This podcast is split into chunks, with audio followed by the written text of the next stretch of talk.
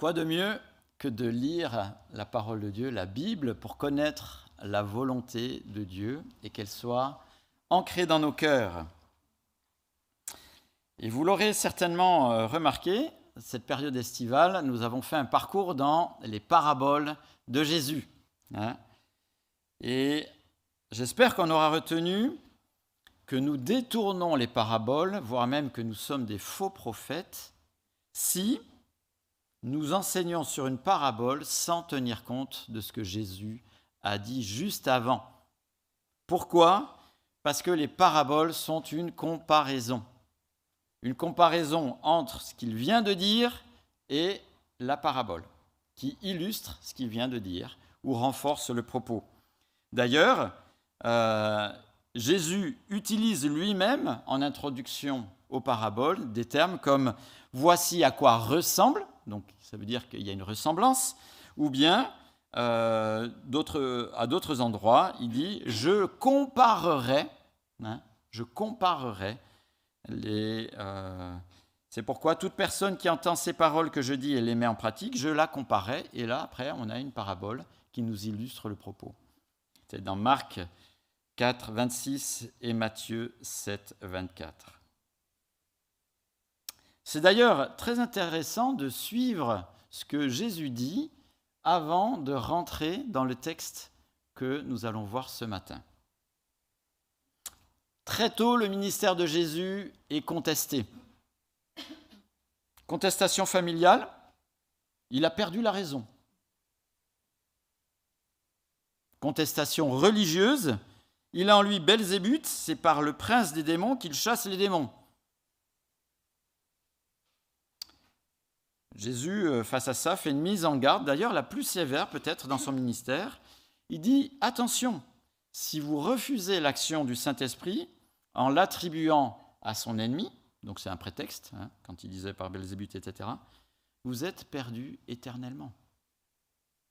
D'ailleurs, le fameux verset de Marc 3, verset 29, Mais celui qui blasphémera contre le Saint-Esprit n'obtiendra jamais de pardon, il mérite une condamnation éternelle, est lié à une explication en parabole. Et on va revenir sur cette affirmation et regarder de plus près. Marc 3, verset 22-23, Il a en lui Belzébuth, c'est par le prince des démons qu'il chasse les démons.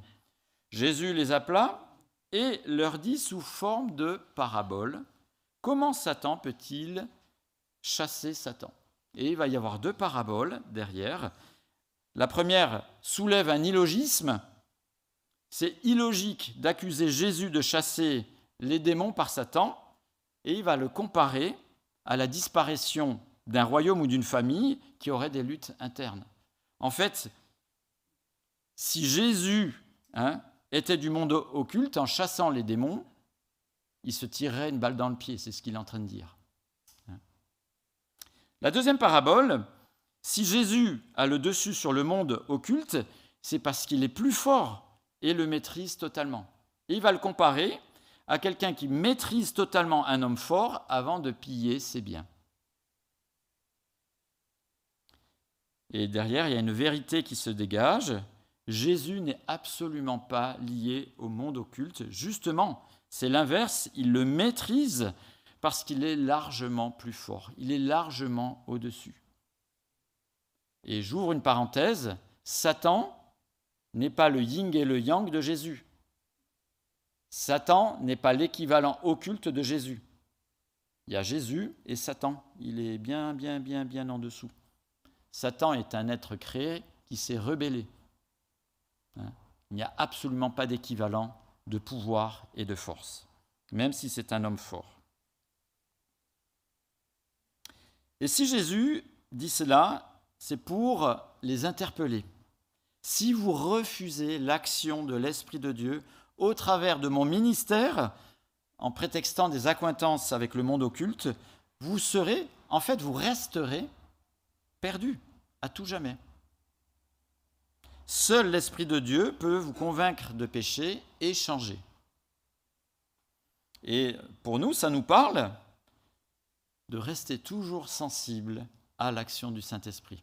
Alors au travers de sa parole, évidemment, Mais aussi, des fois, Dieu nous parle d'une manière spécifique. Et des fois, on aimerait, ben, si on a une conviction, agissons avec cette conviction. Et on sait qu'elle est de Dieu si elle est conforme à la parole de Dieu. Et puis, finalement, Jésus souligne que sa famille, sa vraie famille, est constituée de ceux qui sont sensibles à l'Esprit de Dieu en faisant sa volonté. Et c'est très certainement un écho à ce que disait un petit peu plus tôt sa famille, il a perdu la raison. La vraie famille de Dieu, c'est ceux qui sont sensibles à son esprit, qui le laissent agir dans leur vie hein, et qui font sa volonté. Et dans ce, dans euh, ce début de l'évangile de Marc, chapitre 3, on voit qu'il y a un enchaînement de paraboles. Et on a vu que le Saint-Esprit, quand il y a un enchaînement de paraboles, veut nous conduire à poursuivre la réflexion, à amener quelque chose de plus, parabole après parabole. Et c'est très intéressant parce que Jésus va montrer, exposer quelle est l'attitude, justement, face à la parole qu'il expose hein. Et il va, révéler, en fait, si les personnes sont sensibles ou pas à l'action du Saint-Esprit. Hein. Et il va le montrer au travers de ces paraboles connues du semeur et des terrains, hein, où la réceptivité de la parole de Dieu que Jésus expose est comparée à des terrains plus ou moins féconds quand une semence est jetée. Et la vérité qui, qui sort de, cette parabole très simple, hein, écouter la parole de Dieu ne suffit pas, il faut qu'elle trouve un cœur réceptif au Saint-Esprit pour voir tout son potentiel. Entendre, c'est bien, mais ça a quel impact dans ma vie? Entendre, c'est bien, mais ça a quel impact dans ta vie? Et la parabole nous donne les détails de ce qu'est une écoute infructueuse.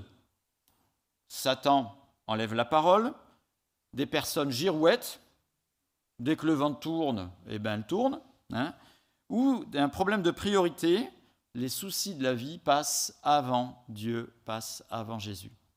Et une écoute fructueuse, hein, les bonnes priorités, une écoute attentive et productive, et ça a un impact évident dans la vie des personnes qui sont attentives et qui mettent en pratique la parole de Dieu. Des personnes sensibles à l'Esprit de Dieu.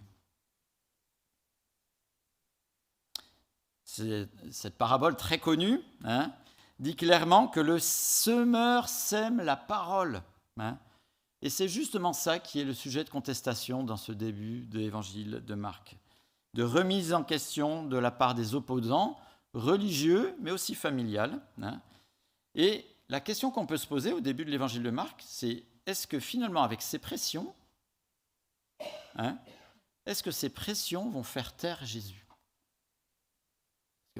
Quand même, c'est le pouvoir religieux de l'époque, c'est un pouvoir qui a tous les pouvoirs religieux, politiques, de police. Hein. La famille aussi, ça a aussi un gros pouvoir. Euh. Est-ce que ces pressions vont faire taire Jésus? Et Jésus va y répondre par une parabole. Alors, je vous invite à prendre l'évangile de Marc, chapitre 4, et à partir du verset 21, c'est aux pages 1120 dans les Bibles blanches, si vous suivez dans les, les Bibles blanches. Marc 4, des versets 21 à 23. page 1120 si vous êtes dans les Bibles blanches. Là, on a bien l'ambiance dans laquelle cette parabole est donnée. Il leur dit encore. Vous avez vu ce petit encore? Il leur dit encore. Ça veut dire qu'il rajoute quelque chose. Hein? Ce n'est pas un patchwork d'enseignements qui n'ont ni queue ni tête. Hein? Il leur dit encore, donc il y a un lien. Il leur dit encore, apporte-t-on la lampe pour la mettre sous un seau ou sous le lit? N'est-ce pas pour la mettre sur son support? Il n'y a en effet rien de caché qui ne doive être mis en lumière, rien de secret qui ne doive être mis au jour. Si quelqu'un a des oreilles pour entendre, qu'il entende. La responsabilité de mettre en lumière. Et on peut se poser la question à qui c'est destiné hein? Et le texte nous donne une indication, alors ça saute pas à nos yeux euh, parce que ben, on n'est pas dans l'original euh, grec, hein mais c'est destiné, euh, cette parabole est destinée à ce que Jésus fait. Parce que la lampe veut dire littéralement, elle vient, comme si la parole venait. Hein. Jésus, il dit, et la parole, c'est destiné à Jésus. La parole par Jésus vient et brille. Et en même temps, il est question de la responsabilité de ceux qui l'écoutent. Regardez verset 24 qui suit. Il leur dit encore, prêtez bien attention à ce que vous entendez. On utilisera pour vous la même mesure que celle dont vous serez servi. Et on y ajoutera pour vous. En effet, on donnera à celui qui a, mais à celui qui n'a pas, on enlèvera même ce qu'il a. Alors la comparaison de cette parabole est, assez simple. Hein. Par sa venue, Jésus annonce la révélation divine pendant son ministère. Elle ne peut pas rester secrète, hein, et c'est normal qu'elle ne reste pas secrète. Et c'est comparé à l'usage normal d'une lampe qu'on place au meilleur endroit ben, pour qu'elle éclaire un maximum. L'idée fondamentale de cette parabole, euh, ici, c'est qu'une chose n'est réellement utile que si son emploi est conforme au but pour lequel elle a été faite. Jésus est venu annoncer la parole, eh bien, c'est normal qu'il énonce la parole. Et cette parole doit être mise en lumière en opposition à ce qui est caché et ce qui est secret. Et euh, ce qui est évident dans le ministère de Jésus, c'est que ces enseignements étaient publics en présence de beaucoup de monde. Très très rarement, ces enseignements étaient en duo. Hein, il y a eu des conversations de personnes qui euh, étaient avec lui en, en, duo, mais la majorité de ces enseignements étaient publics. Et ça change de ceux qui avaient un savoir qui voulaient garder secret et qui voulaient diffuser que pour des initiés, etc. Jésus, lui, au contraire, donne tout et d'une manière publique. Il est en haut du trépied comme une lampe éclair. Jésus dit tout haut ce qui doit être entendu. Jésus est venu pour rendre visible le Père et il le fait en enseignant publiquement. Ne reste plus qu'à l'entendre, à y prêter attention et à rendre vivant ses enseignements dans nos vies. Et Jésus a rempli la mission pour laquelle il a été envoyé. Hein. De notre côté, que faisons-nous de ce qu'il a dit? Et c'est un petit peu ce que nous disent les versets euh, qui ont suivi cette parabole. Et Dieu utilisera la même manière de faire que nous, nous avons fait par rapport à ce qu'il a dit. Si nous y prêtons attention, eh bien, euh, Dieu agira de même avec nous et donnera largement. Si on snobe ce que Dieu dit, il n'y a pas de souci, Jésus utilisera la même manière pour nous par rapport à notre négligence volontaire ou involontaire par rapport à sa parole. À nouveau, une question de priorité dans nos vies. Qu'est-ce que je fais de la parole de Dieu que l'on peut découvrir dans la Bible? Ce qu'auraient pu objecter les auditeurs de l'époque, c'est que des rabbins qui enseignent, ben, il y en avait tout le temps. Ce n'était pas une nouveauté. Hein. Et là, qu'est-ce qu'il y a de plus avec Jésus? Sincèrement. En plus, il est suivi par douze gars plus ou moins ils se chamaillent ensemble en plus. Hein? Pourquoi écouter plus Jésus que les autres rabbins Et peut-être que cette question, on nous la rétorque dans les discussions avec les personnes qui nous entourent. Eh bien, déjà, aucun rabbin qui n'ait précédé Jésus ou même qui l'ait succédé après, hein, dans l'histoire de l'humanité, n'a fait les miracles répétés comme Jésus l'a fait et qui prouvent sa divinité. Aucun rabbin n'a dit et les choses sont arrivées, notamment sur sa vie. Je vais mourir, je vais ressusciter trois jours après. Tous les rabbins qui ont connu la terre ont disparu avec la limitation de la vie qui est exactement la même que la, la vôtre et la mienne. Mais Jésus n'utilise pas cet argument. Jésus va les réconforter en utilisant une... Ah, c'est bien, vous êtes réveillés ce matin, tonique. Hein et regardez, c'est à la suite. Marc 4, à partir du verset 26. Et là, on a deux perles avant de lire complètement. Regardez, Marc 4, euh, verset 26. Il dit encore, donc il y a une liaison, un enchaînement de paraboles. Voici à quoi ressemble, c'est une comparaison. Voyez? Jésus nous donne toutes les clés pour comprendre, et des fois, on s'en mêle le tapis. C'est simple la parole de Dieu. Il dit encore et ressemblance. D'accord? Il dit encore, voici à quoi ressemble le royaume de Dieu. Il est semblable à un homme qui jette de la semence en terre. Qu'il dorme ou qu'il reste éveillé, nuit et jour, la semence germe et pousse sans qu'il sache comment. D'elle-même, d'elle-même, la terre produit d'abord l'herbe, puis l'épi, enfin le grain tout formé dans l'épi, et dès que le fruit est mûr, on y met la faucille, car c'est le moment de la moisson. Il dit encore, à quoi comparons-nous le royaume de Dieu Ou par quelle parabole la représenterons-nous? Il est comme une graine de moutarde. Lorsqu'on la sème en terre, c'est la plus petite de toutes les semences qui sont sur la terre. Mais lorsqu'elle a été semée, elle monte. Elle devient plus grande que tous les légumes et développe de grandes branches, de sorte que les oiseaux du ciel peuvent habiter sous son ombre. C'est par beaucoup de paraboles de ce genre qu'il leur annonçait la parole, dans la mesure où ils étaient capables de l'entendre. Il ne leur parlait pas sans parabole, mais en privé, il expliquait tout à ses disciples. Deux comparaisons, parce qu'on a deux paraboles, logique.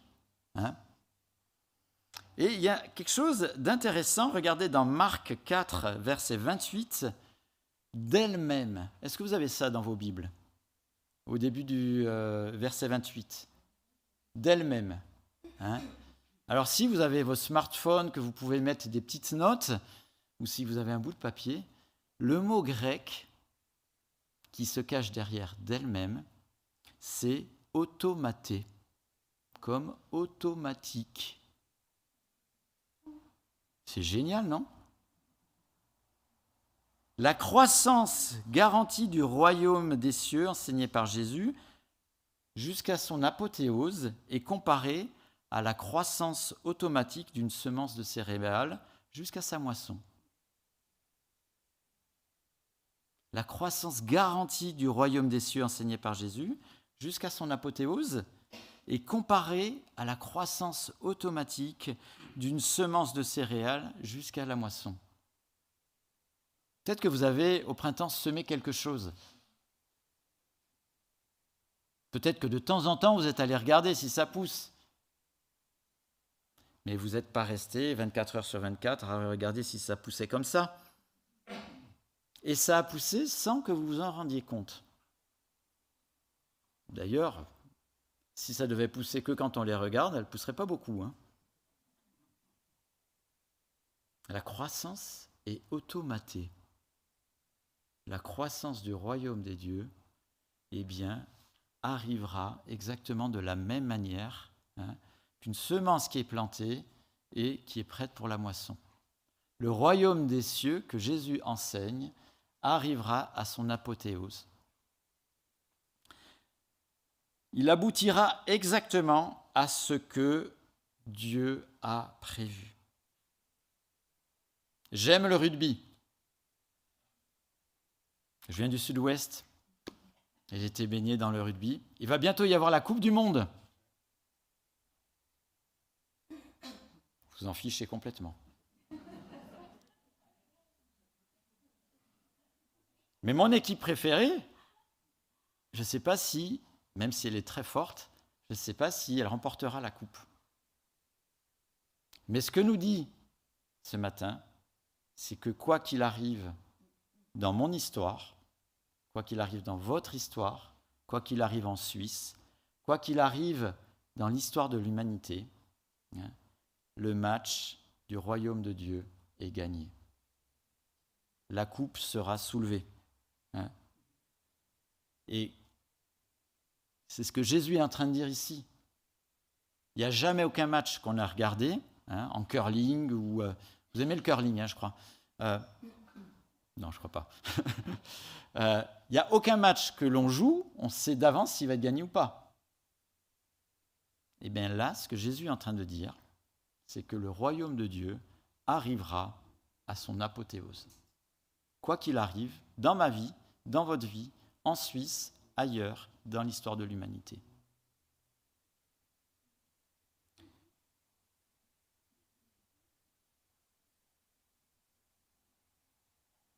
Et je trouve que c'est encourageant, parce que quand on observe l'Église, je parle dans euh, l'histoire de l'Église, même on peut regarder notre Église locale, hein, des fois avec euh, ses difficultés, des fois avec ses épreuves, puis il y a aussi différentes étapes. Des fois, l'Église est un peu confidentielle, elle commence à grandir, et ainsi de suite.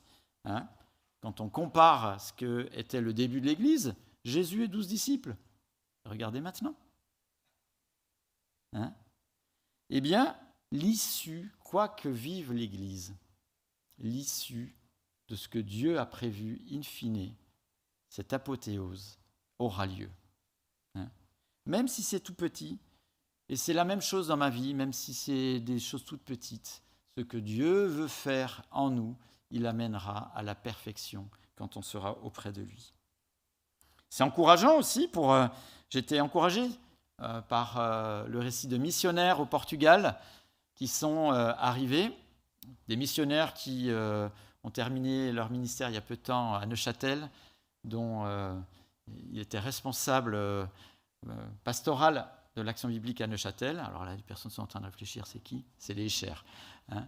eh bien, ils ont témoigné qu'ils sont arrivés au moment, euh, au Portugal, quand ils sont arrivés, ben, ils sont arrivés au moment de la moisson. Il y a eu des missionnaires avant qui ont témoigné, qui ont témoigné, ils partaient des, des jours à vélo, ils dormaient dans les champs, dans, où ils pouvaient, etc., pour diffuser la parole de Dieu. Et eux, quand ils sont arrivés, ça a été la moisson. Et ils ont vu le fruit euh, magnifique que Dieu avait préparé avec les missionnaires, les témoins qui avaient été là auparavant. Et c'est exactement la même chose dans l'histoire de l'Église. Ça a commencé tout petit. Jésus, douze disciples. Ça a commencé petit et ça a gagné terrain. C'est aussi des fois le cas pour les associations, pour les églises locales. Hein. et que ce soit un encouragement aussi. Des fois, c'est tout petit dans nos vies et que Dieu aimerait que ça puisse grandir mais il amènera tout à la perfection, à l'apothéose qu'il a prévue. Mais l'encouragement continue. Marc 4, des versets 30 à 32, hein, on l'a déjà lu. Effectivement, insignifiant à vue humaine, le royaume de Dieu sera magnifique et spectaculaire pour ceux qui s'y réfugient en étant attentifs aux paroles de Jésus. Et c'est comparé à la croissance de la plus petite graine semée qui finalement devient un arbre bienfaisant où les oiseaux s'abritent. Tout petit, et finalement, c'est là où les oiseaux s'abritent. Hein. et c'est exactement la même chose avec Dieu. Soyons encouragés en regardant l'apothéose du royaume de Dieu. Alors que ce que nous voyons peut-être maintenant et confidentiel, hein, que ce soit dans l'Église Quand on regarde les pourcentages de personnes qui se disent attachées à Christ dans nos pays occidentaux, ça fait pleurer. Hein. Mais soyons encouragés, hein, parce que ce qu'est en, en train de nous dire ici Jésus, même si c'est petit, eh bien, regardez quand ça grandit et euh, portons les yeux vers cette apothéose. Hein, notre témoignage de vie, où en parole connaît peut-être beaucoup de pertes, on n'a peut-être pas beaucoup euh, d'échos favorables autour de nous, hein, et nous ne sommes pas toujours confrontés à un réveil, mais voyons déjà l'aboutissement. Portons les yeux vers l'aboutissement. Hein, et que le Seigneur nous encourage en ce sens à porter les yeux vers ce qui est euh, l'apothéose et être endurant euh, en cela dans notre parcours de vie où on ne voit pas toujours les mêmes fruits. Et pour terminer, en conclusion, j'aimerais vous emmener à la page 1374. Et c'est Hébreu chapitre 12, les versets 1 à 2. Hébreu chapitre 12, les versets 1 à 2, page 1374. On connaît un peu l'épître aux Hébreux, on va y revenir d'ailleurs à la rentrée, hein, en septembre-octobre. Et il y a un passage où il nous est fait mention de personnes qui ont été fidèles, pas toujours dans des circonstances euh, faciles. Et regardez ce qui est dit au verset 1 du chapitre 12. Nous donc aussi, puisque nous sommes entourés d'une si grande nuée de témoins, et ces témoins, c'est justement ceux qui ont fait preuve de persévérance dans des moments où tout le monde euh, ne se souciait pas beaucoup de la parole de Dieu. Hein.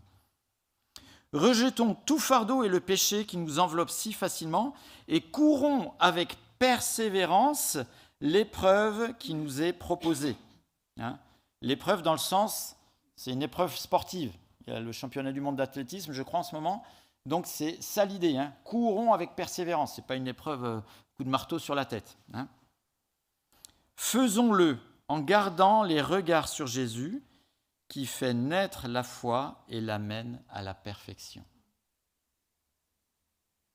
Waouh Notre vie avec Christ n'est pas une vie de positivité H24, 7 jours sur 7. Mais gardons l'objectif sur Jésus et courons avec persévérance. La vie des sportifs n'est pas une vie facile. Hein. Pour avoir une breloque euh, qui pend, ils sont obligés de beaucoup de sacrifices, de, euh, blessures, de rééducation, de choses comme ça. eh bien, c'est exactement la même image qui est prise ici. Hein. On pourrait presque faire une parabole. On pourrait la comparer à un athlète qui, hein, eh bien, même si notre euh, vie ici-bas, il y a des hauts et des bas dans notre vie avec Christ parce que ben, on a de l'opposition, etc. Ben, gardons les yeux sur l'objectif, courons avec persévérance. J'aimerais prier.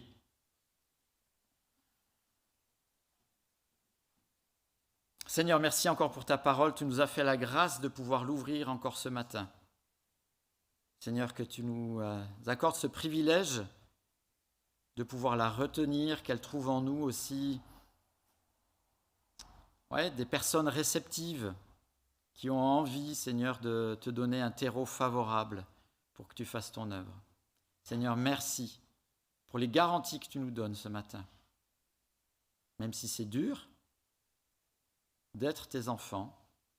Merci Seigneur parce que on sait que ce que tu as prévu arrivera. Merci pour euh, la réalité de euh, cette apothéose du royaume euh, des cieux, Seigneur, après ton retour, quand on sera avec toi. Seigneur, merci pour ces beaux exemples, Seigneur, tout petits des fois, mais Seigneur, quel grand écho tu donnes, Seigneur, à ta parole. Eh bien, Seigneur, qu'elle puisse avoir toute autorité dans nos vies aussi, Seigneur, pour qu'on puisse rayonner de toi. Amen.